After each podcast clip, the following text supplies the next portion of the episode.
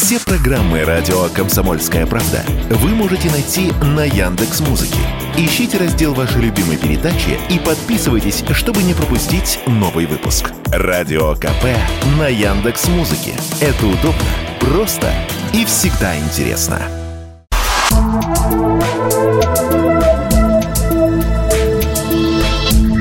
Просто космос. Всем привет! Здесь «Просто космос» и я, Баченина М. Сегодня поговорим о ближайших планах Национального управления США по аэронавтике и исследованию космического пространства. Если более привычно, то НАСА. Итак, НАСА может начать пробную добычу полезных ископаемых и других ресурсов на Луне – к 2032 году. Об этом в среду заявил сотрудник ведомства, ракетостроитель Джеральд Сандерс, выступая на конференции по горной промышленности в австралийском Брисбене. По его словам, сначала будет обеспечена добыча воды и кислорода. Затем начнется разработка месторождений железа и редкоземельных металлов. НАСА намерено оценить потенциальный объем лунных ресурсов, включая энергию, воду и богатство лунного грунта, ну, чтобы затем привлечь коммерческие инвестиции.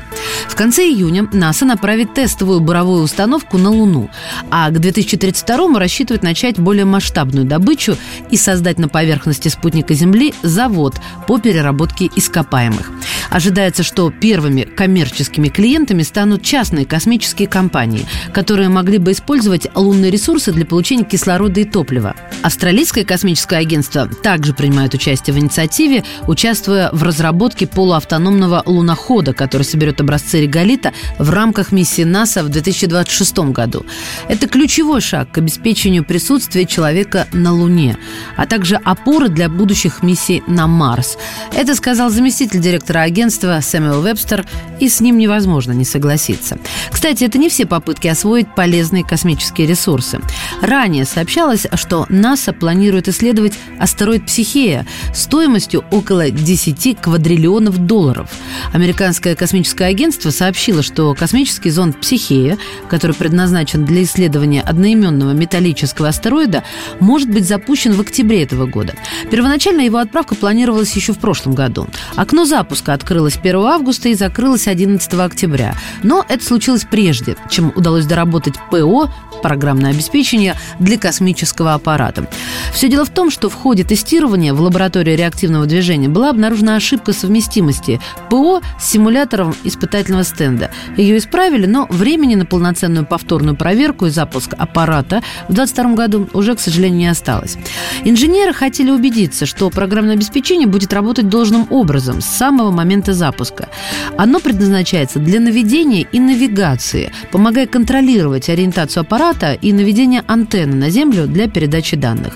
Аппарат отправится в путешествие на 450 миллионов километров на астероид Психея, которого достигнет в августе 2029 года, и будет обращаться вокруг него в течение 26 месяцев. Астероид настолько богат металлами, что некоторые ученые считают его обнаженным ядром планеты, которая не смогла сформироваться. Тогда изучение Психея оказывается сродни изучению ядра планеты вроде Земли.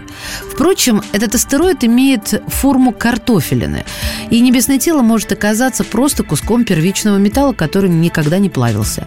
Но баснословная стоимость астероида, диаметр которого составляет примерно 220 километров, обусловлена составом этого тела. По предположениям астрономов, психея почти полностью состоит из металлов, включая редкие – никель, золото и другие. Подготовка и отправка автоматического зонда к астероиду, который расположен между орбитами Марса и Юпитера на расстоянии 2,4 астрономических единиц от Земли, будет стоить агентству не менее миллиарда долларов, но потенциальные выгоды гораздо выше.